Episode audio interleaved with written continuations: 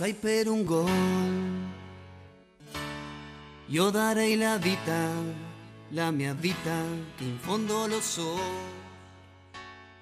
Muy buenas a todos amigos interistas, hoy estamos en el segundo episodio del podcast de Inter Paraguay. En el primer episodio hablamos del debut del Inter, hablamos también de, bueno, del mercado de pases y Hoy tenemos un invitado extra, además de Santiago y mi persona, Manuel Rondón. Tenemos a Abraham Duarte, que es, digamos, el líder prácticamente del grupo. Es el que está en la movida, invita a la gente, los integra al grupo. Así que nada, un gusto, Abraham. Un gusto, Santiago. Buenas a todos. ¿Cómo les va? ¿Qué tal, Emanuel? ¿Qué tal, Abraham? Abraham es nuestro presidente del Interclub. Un grande. ¿Qué tal? Muchísimas gracias por invitarme acá en el segundo ya episodio. Y bueno, soy de los que empezamos el grupo más o menos. de los primeros que estuvimos ya hace unos cuantos años. Sí, yo llegué hace relativamente poco, creo que el año pasado más o menos, fue que entré o hace un par de años, pero ustedes están desde hace mucho, ¿no? Y a ver, ponerle unos cuatro años y algo por ahí. Sí, sí. Y vamos, a, a tener otro invitado, Osvaldo, pero tuvo unos problemas de Zoom, pero bueno, ya lo, ya lo tendremos allí eh, la siguiente semana, así que ya se va armando el podcast de a poco. Y bueno, quería comentarles que, bueno, ¿qué, les pareció el segundo partido del Inter? Eh, ciertamente ya pasaron unos cuantos días, pero eh, es interesante analizar ese partido porque es el primer juego de visitante de, con, con como técnico. Y es el primer partido justamente que el Inter tiene que eh, remontar un juego. Es un partido que inicia 1 a 0 con un error en salida, eh, un mal pase de Handanovic para Brozovic, marca Lela y el Inter se le viene cuesta arriba el primer tiempo. No había iniciado mal el partido, pero ese error pone cuesta arriba el partido. Quiero que me comenten sus impresiones, cómo, vieron al equipo, qué tal, qué tal vieron ese juego. Empiezo por ti, Abraham.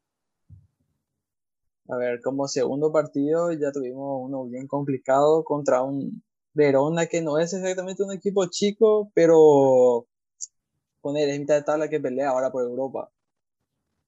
Ese primer tiempo sí nos dejó, por lo menos a mí, unas muy malas impresiones cuando se hace la marca al hombre. Ese salir jugando no me parecía para nada seguro. Bueno, o sea, el gol de ellos fue nada más por un error. No fue nada que ellos armaron ni siquiera fue una, recuperación, una recuperación buena de ellos, fue un error totalmente de Andanovic. Prácticamente un regalo para ellos. Sí, sí, total. Eh, Santiago, ¿qué, te pareció a ti ese primer tiempo, ese partido, el error? Eh, ¿Cómo viste al equipo en cuanto a reacción? Bueno, yo primero lo vi mal en el medio, o sea que el Gelas nos ganó el medio campo y no supimos ahí ya cómo reaccionar. Nos cortó eso de salir jugando, encima que, bueno, después del partido, Inzaghi dijo que había sido Brozovic y estaba tocado, y se notó demasiado su, su falta. Sí, eh, hubo un detalle allí con, con Brozovic, creo que era un 15, puede ser, o tenía ahí un problema. algo así, algo así era que estaba. Una molestia en el tobillo. Y después de eso, bueno, o sea que ahí nos costó muchísimo, se hizo todo cuesta arriba y empezaron capaz que algunos nervios que por suerte Inzaghi logró tranquilizar en el, en el segundo tiempo. Yo, yo lo que vi fue que el ELA impuso juego físico. Eh, fue un equipo que, que presionó, que corrió bastante, que estuvo ordenado tácticamente. Pero el Inter no fue que inició mal el partido. O sea, yo vi cierta a ver, estaba complejo, pero yo lo vi el Inter bien parado en esos primeros minutos. Llegamos al área, llegamos a la dominamos el balón, pero bueno, el error obviamente, como, como todo, nos golpeó. Ese gol de Lela nos golpeó bastante. Pero fue importante esa reacción en el segundo tiempo. Eh, e, el equipo entró con otra mentalidad, entró con, digamos, más determinado. Y creo que el punto de inflexión, porque yo, yo no vi el partido en vivo, sino que lo vi después en diferido en la repetición, eh, y Santiago me lo había comentado, cuando entra Vidal por, por Broso, que estaba tocado, eh, ahí se nota que, que, el equipo cambia para bien, eh, que, que, es lo que yo también lo había comentado en el episodio anterior, que Vidal es un tipo que quizás Eh, no tiene las, características de Varela o de Brozovic con el tema del juego y demás, pero es un tipo que para el, para el segundo tiempo te viene ideal, porque como revulsivo te da mucha fuerza en el medio. Es un tipo que empuja al equipo, eh, que recupera balones y que, bueno, que tiene esa capacidad física importante. Entonces, en ese mismo, en ese contexto vimos al mejor Vidal. Ese es el Vidal que le va a servir al Inter, entrando del 60 para adelante y ante rivales físicos, incluso de visitante, más, más que de local, ¿no? Sí, yo te lo había dicho justamente. Él entra, bueno, y sale Brozovic que estaba tocado, entonces Varela corre al medio y, como que ahí el Gela se cortó y se terminó y la cancha de a poquito se fue inclinando para el área del Gela. Ahora, ¿cómo lo viste tú? Bueno, para mí ya lo de Broso sí se hacía notar ya ese primer tiempo que no estaba al 100 también arriba no están todavía muy acostumbrados a jugar juntos Lautaro y Checo, se nota muy bien eso. Falta que tengan unos cuantos minutos más. Ese segundo tiempo, por lo menos para mí, en especial por la entrada de Joaquín Correa, se notó una... O sea, se notó que es uno de los preferidos de Inzaghi, se nota cómo usarlo, dónde ponerlo, qué tiene que hacer. Y yo por lo menos tengo que decir que sí no le tuve mucha confianza a él cuando llegaba por lo menos de mi parte no, no, pensaba, no pensé que iba a ser tan importante para Inzaghi. Eh, sí, es que Joaquín llega, eh, y eso lo comentamos Santiago también en el primer episodio, llega porque, bueno, es un perfil que en el Inter no, no tenemos, ¿no? es un delantero que no es de área, pero tampoco es Lautaro Martínez, ¿viste? Lautaro es un tipo que puede bajar de nueve y medio, digamos, y jugarte de enganche un poquito, hacerte jugar al equipo, bajar hasta el medio campo para construir juego y lanzar a los carrileros. Joaquín no, Joaquín es un tipo rápido, que ciertamente eh, es un revulsivo. Puede pelear titularidad, pero para mí, igual que Vidal, para mí que el tipo entrando desde el segundo tiempo va a ser muchísimo más importante. Bueno, la irrupción que tuvo en el partido fue impresionante. O sea, tocó dos balones y los dos fueron adentro y además eh, le aportó ese, digamos, ese, ese, dinamismo que necesitaba el ataque. Porque es cierto lo que dice Abraham, o sea, Seco y, y Lautaro todavía no están acostumbrados. Yo no lo vi que, yo no lo vi que se que no se entendieron, ni mucho menos hubo algunas jugadas que conectaron y demás, o que, o que se pisaron. Yo los vi que por lo menos en cuanto a ubicación estuvieron bien, pero obviamente Lautaro viene jugando un año con Lukaku, un par de años con Lukaku, y Seco eh, en la Roma juega solamente de nueve como única punta.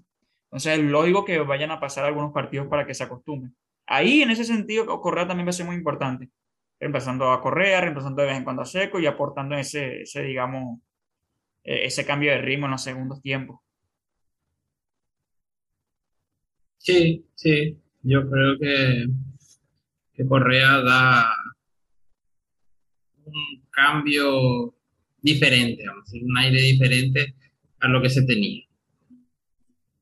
Y sí, o sea que obvio que Seco y Lautaro van a llevar uno muy difícil es que se vuelva a pasar que Lautaro y con Lukaku que de entrada se entendieron y jugaron de maravilla, pero yo creo que con los partidos van a empezar a engranarse los dos y, y ganar los goles.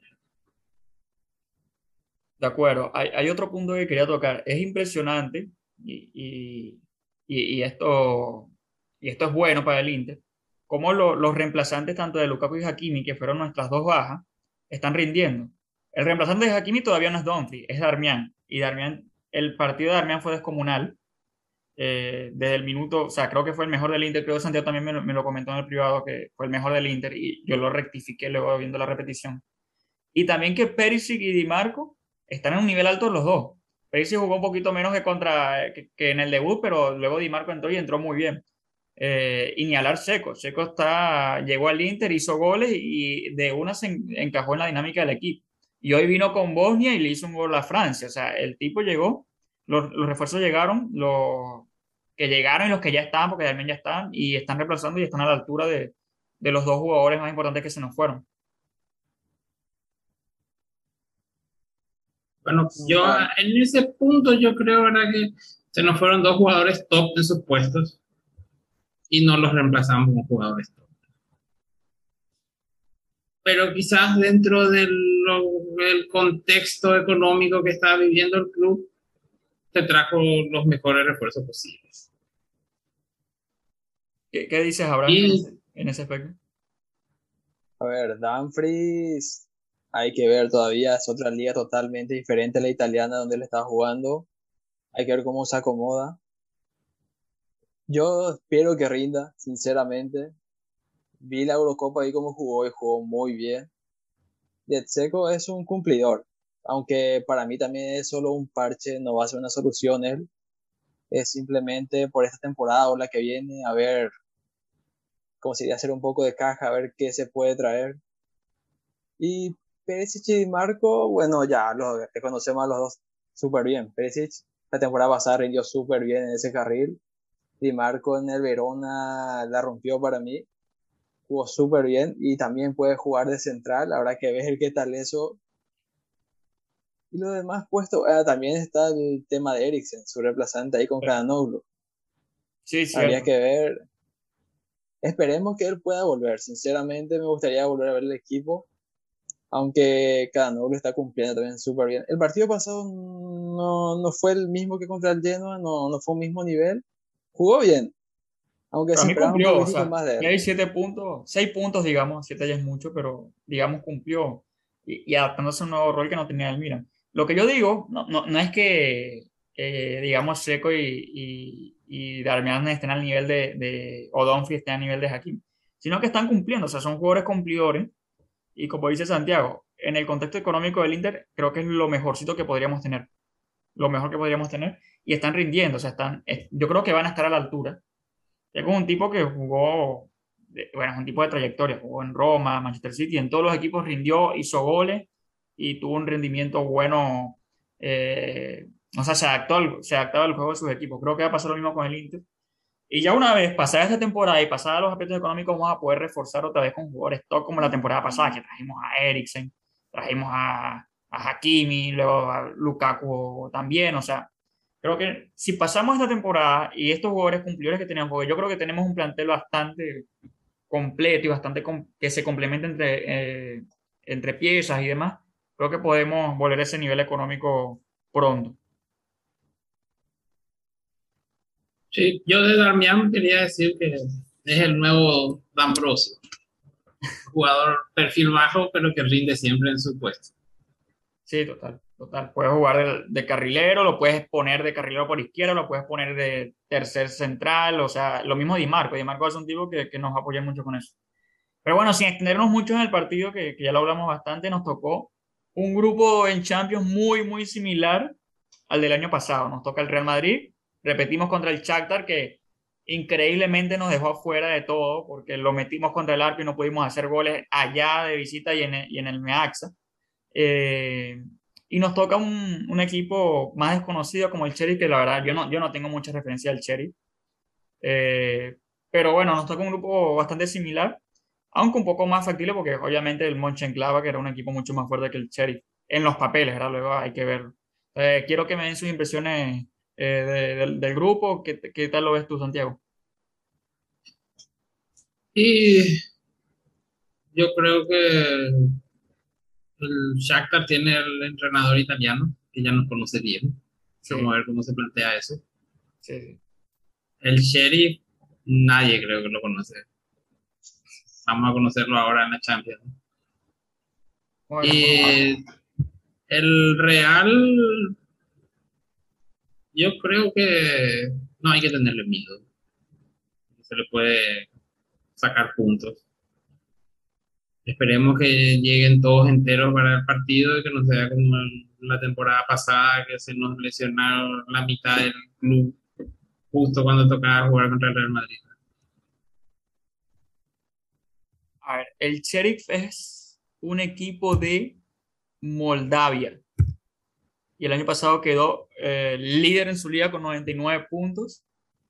Eh, con mucha diferencia sobre el, sobre el segundo. Creo que lleva como cuatro años líder de su liga, una cosa así, había leído. Y en la Champions, a ver cómo entró en Champions. Bueno, no tengo los resultados. Entró por el repechaje. Sí, eh, Abraham, veme comentando y qué, qué, te parece, qué te parece el grupo mientras yo voy viendo aquí lo, a quién le ganó. Y vamos improvisando sobre la marcha, ¿no? bueno, de Sheriff, así como ustedes cero referencias. No pude ver ni los repechajes, los resultados tampoco. Yo, digamos que sería el ganable del grupo, que hay que sacar los seis puntos contra ellos. Sí o sí. El Shakhtar mm, va a estar muy complicado con De Serbia y como técnico que, así como Santiago nos conoce bien. Por la plantilla que tenemos, comparada por lo menos a la Champions pasada, me gustaría decir que ahora sí ya podríamos ganarle ambos partidos o por lo menos empatar allá y ganar acá. Y el Madrid es súper complicado. No, ese sí no sabría si decir si me juego o no por una victoria. Porque el Madrid es el Madrid. Mira, eh, el año pasado nos pasó algo increíble, que es que en el Bernabéu perdemos un partido raro, partido donde no, tenemos un error, nos meten dos goles de arranque. Un, primero creo que nos marca Ramos de, de saque de esquina. Y después creo que es Skriniar el que se equivoca y da un pase mal atrás. Y, no, Hakimi es el que pierde la pelota. Hakimi, es Hakimi, ok. Y, y, y, después el equipo reacciona bien, porque hacemos el, el, descuento y al Madrid lo dominamos todo el segundo tiempo y llegamos al empate. Y estamos más cerca, cuando nosotros estamos más cerca de ganar el partido, viene una jugada out of context de Rodrigo y pa, nos marcan el, tercer, el, el, el 3-2. O sea, fue un partido muy raro. Y los partidos contra el Gladbach y contra el Shakhtar, que fueron eh, tres empates y un triunfo, creo que le ganamos al Gladbach allá con una gran exhibición de Lukaku. También son tres partidos que increíblemente los empatamos. Fueron partidos donde nosotros dominamos y, y que lastimosamente, bueno, no pudimos hacer los goles. Sobre todo con Shakhtar, porque el, el, el, debut contra el Gladbach no fue bueno, nos hicieron dos goles ahí bastante malos, eh, defendimos mal, quedamos 2 a 2, pero al final creo que los partidos fue, fue, una fase de grupos muy, muy rara, fue muy, muy rara. Y este año, con el equipo más asambla, eh, ensamblado, con confianza, deberíamos en los papeles pasar de grupos, deberíamos. A ver, el Sheriff acá le ganó a la Estrella Roja de Belgrado, eh, y pasó al Dinamo Zagreb. Lo, bueno, pasó al Dinamo Zagreb contundentemente con un 3 a 0 en el global. Pero al Chelsea nosotros tenemos que ganarle los dos partidos. Y al Shakhtar tenemos que sacarle por lo menos 4 puntos de 6. Y, y, con eso deberíamos pasar en los papeles.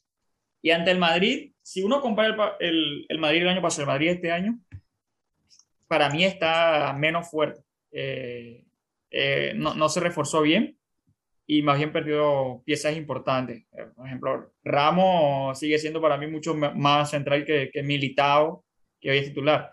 Y Modric es un año más viejo, eh, Casemiro no tiene reemplazante, eh, Kroos tiene Barán una se fue. curvagia, se fue Barán, que, que, es una pieza clave. Es un Madrid que está para mí más debilitado y ni siquiera pudieron reforzar bien. A la vez un buen central, pero bueno, hay que verlo en, en Madrid, adaptándose y demás. Eh, para mí es un equipo menos fuerte que el año pasado. Sí, pero nosotros también creo que somos un poquito menos fuertes que el año pasado. Pero con la diferencia Quizás, de que de un buen año, a diferencia del Madrid que no viene de un buen año. Quizás lo, lo que sí yo le doy de positivo es que somos un poco más flexibles tácticamente Sí. Y hay un poquito más de magia, parece, en el medio. Yo, yo lo que veo es que el Inter, pese a que perdió a Lukaku y a Hakimi, tiene más variantes este año que el año pasado. Por ejemplo, el año pasado o era Perisic o era Ashley Young, y Ashley Young no tuvo una buena temporada. Éramos medio predecibles por las bandas. Era Hakimi o Darmian, que, se inventa, que siempre fue rendidor, y Hakimi, o sea, este año no, este año tenemos variantes en el medio, está Chananoglu, eh, ojalá vuelva Alexi, que es un perfil que, que es importante para el Inter, eh, siempre un jugador que, que, pueda ponerse en enganche a, a filtrar balones. Eh, está Correa, que no lo teníamos el año pasado. O sea, hay una serie de jugadores que, que estamos viendo también de elecciones como Vidal, eh, que, que, aportan, que aportan y que pueden ser importantes. Quizás no tenemos tanto poder con, sin Lukaku y Hakimi, pero bueno, variantes sí tenemos y creo que el grupo está para pasarse. Luego hay que ver la, nuestras expectativas. O sea, yo digo que una buena chance para el Inter es llegar a cuarto. Octavos para mí, por ejemplo, es un fracaso. O sea, con el plantel que tenemos viniendo de ganar el escueto, para mí octavo sería un, una mala Champions. Cuartos ya sería una, una Champions por lo menos aceptable o, incluso buena. Pero conste que venimos de, años de no pasar octavos. Pasar octavos ya va a ser un... A pero para mí sería igual un poco corto. O sea, viendo el plantel y viendo sobre todo el nivel de otros clubes como el Barça, que viene, o sea, que está totalmente, digamos, eh, despotenciado. El Madrid, eh, yo, yo, sinceramente creo que podemos pelear incluso con, con, con la mayoría de los equipos. A ver, si lo voy optimistas, no mejor, o sea, por mí por lo menos ya, aunque sea casi una semis. Pues ya una semis sería una, una, gran Champions. Semifinal es una gran Champions para mí, por ejemplo. De este eh, grupo. Cuarto te puede tocar un, sí. Mira, eh, cuarto te, te, puede tocar un Bayern o un Chelsea, que son rivales superiores a nosotros, por ejemplo. Yo la otra vez le he comentado a Osvaldo que lástima que no pudo venir. Pues, lo, lo, tenía varios chistes guardados para Osvaldo y, y, no los voy a tener que guardar para la siguiente semana. Eh, que, por ejemplo, si tú vayas a jugar a Chelsea, todos los equipos del mundo contra el Chelsea estarían incomodísimos. Todos los, no hay un equipo del mundo donde que le pueda jugar y, e incomodar al Chelsea. Chelsea sí te va a incomodar. Yo creo que el Inter, por ejemplo, tranquilamente, con la línea de tres y como juega, puede, puede ser rival de Chelsea. Eh, por, por, por, nuestro estilo de juego. Ellos son mejores que nosotros, tienen mejores jugadores, creo que tienen mejor equipo, mejor funcionamiento, pero creo que por nuestra disposición y por las características de los jugadores que tenemos, podemos hacerle partido al Chelsea. Por ejemplo, yo no veo al Barcelona haciéndole, haciéndole una buena eliminatoria al Chelsea, igual Madrid incluso, con los jugadores que tiene.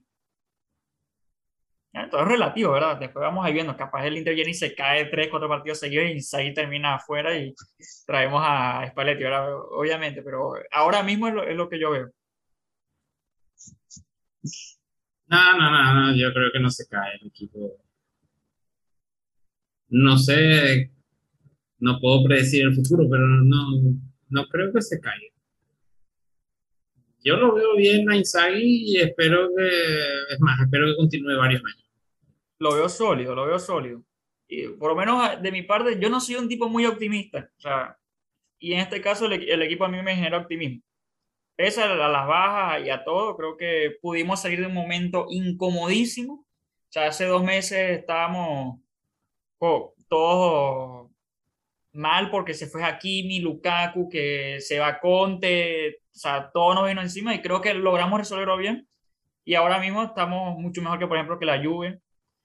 El Milan, ¿verdad? Se reforzó bien, eh, va a ser un rival, digamos, complicado, pero yo lo veo al Milan que todavía sigue teniendo un plantel corto para pelear el título, sinceramente. Creo que va a ser similar al año pasado, o sea, va a llegar a un momento que, que van a bajar, que es lógico también.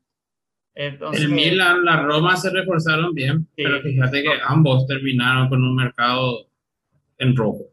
Pero eso, eso nos beneficia a nosotros. Nosotros seguimos estando para mí por encima de Roma y Lazio y Napoli en cuanto a plantel.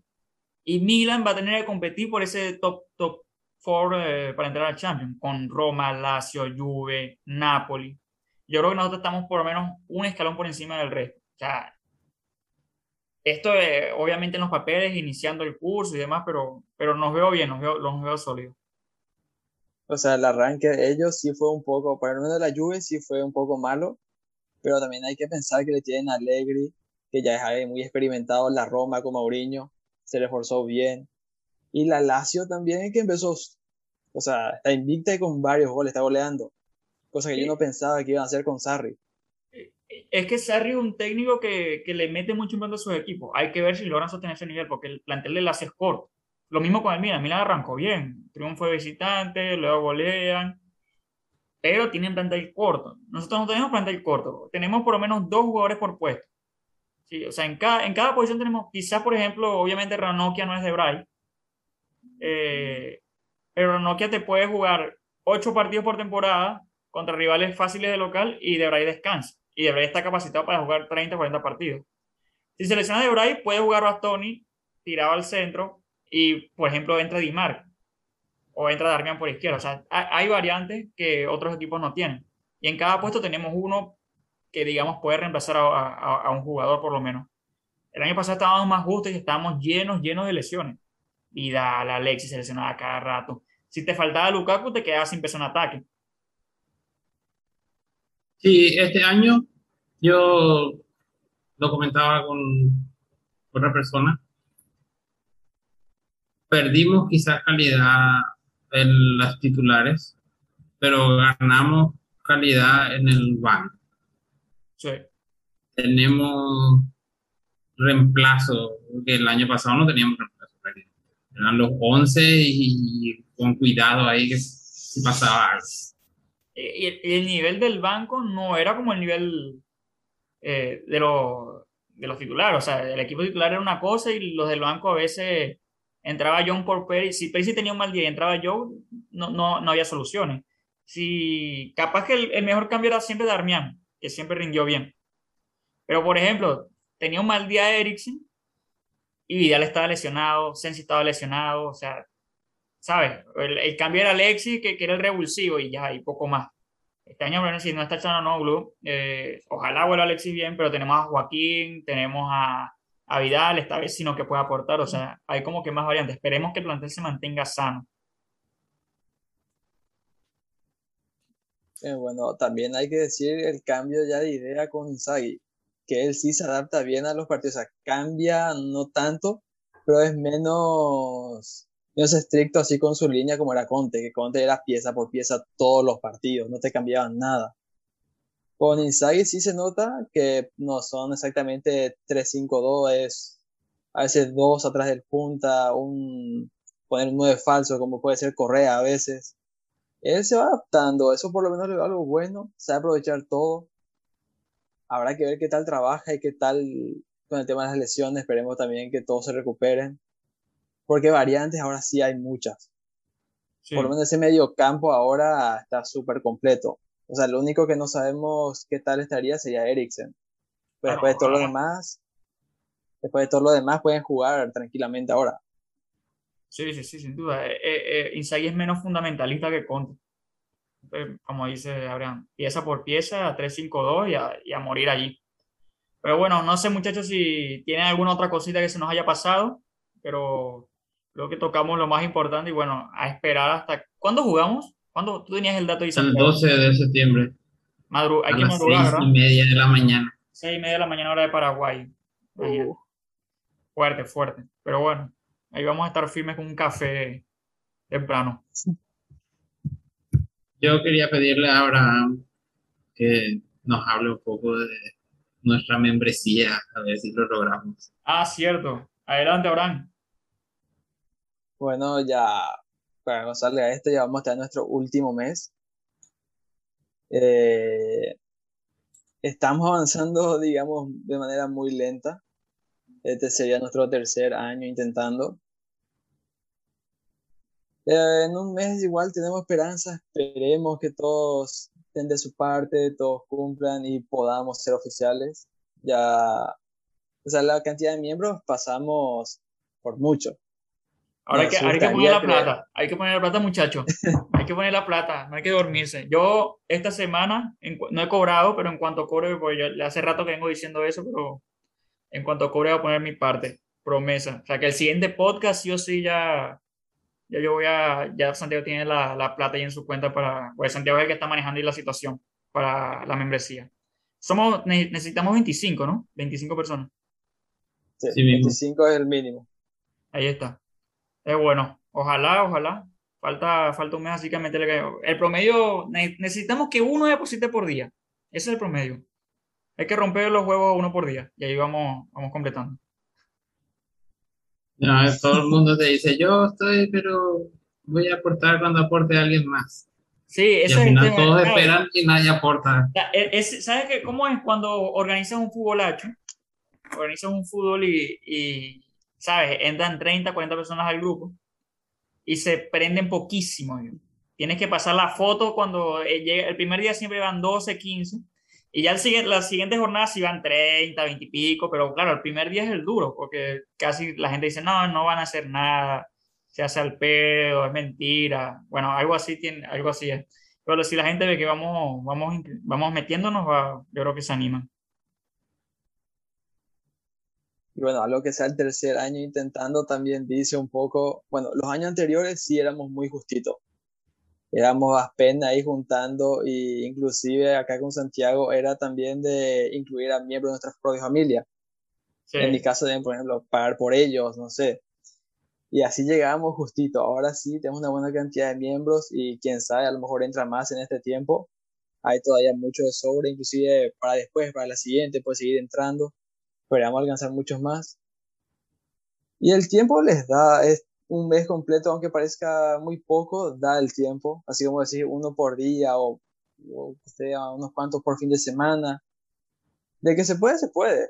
Sí, es sí, cuestión de cada uno nomás. a- El a- tiempo también dimos suficiente. a meterle caña con eso. Y bueno, hasta acá muchachos, hasta acá y nos vemos probablemente un par de semanas cuando volvamos a jugar y esperemos que, que, bueno, que estemos felices con un triunfo del Inter. Hacemos la previa para el partido contra la Sampdoria. Puede ser también, hay que irlo evaluando, hay que ir evaluando a ver si hay, a ver si hay material sobre todo. Esperemos que todo, todo sea noticias buenas y no haya ninguna lesión ahora Exactamente, están es lo, que está, es convocados. lo que está yendo. Ojalá que el virus FIFA ¿verdad? no nos agarre, no nos agarre fuerte. Porque casi medio plantel afuera. Sí, sí, eso es lo que es- eso es justamente.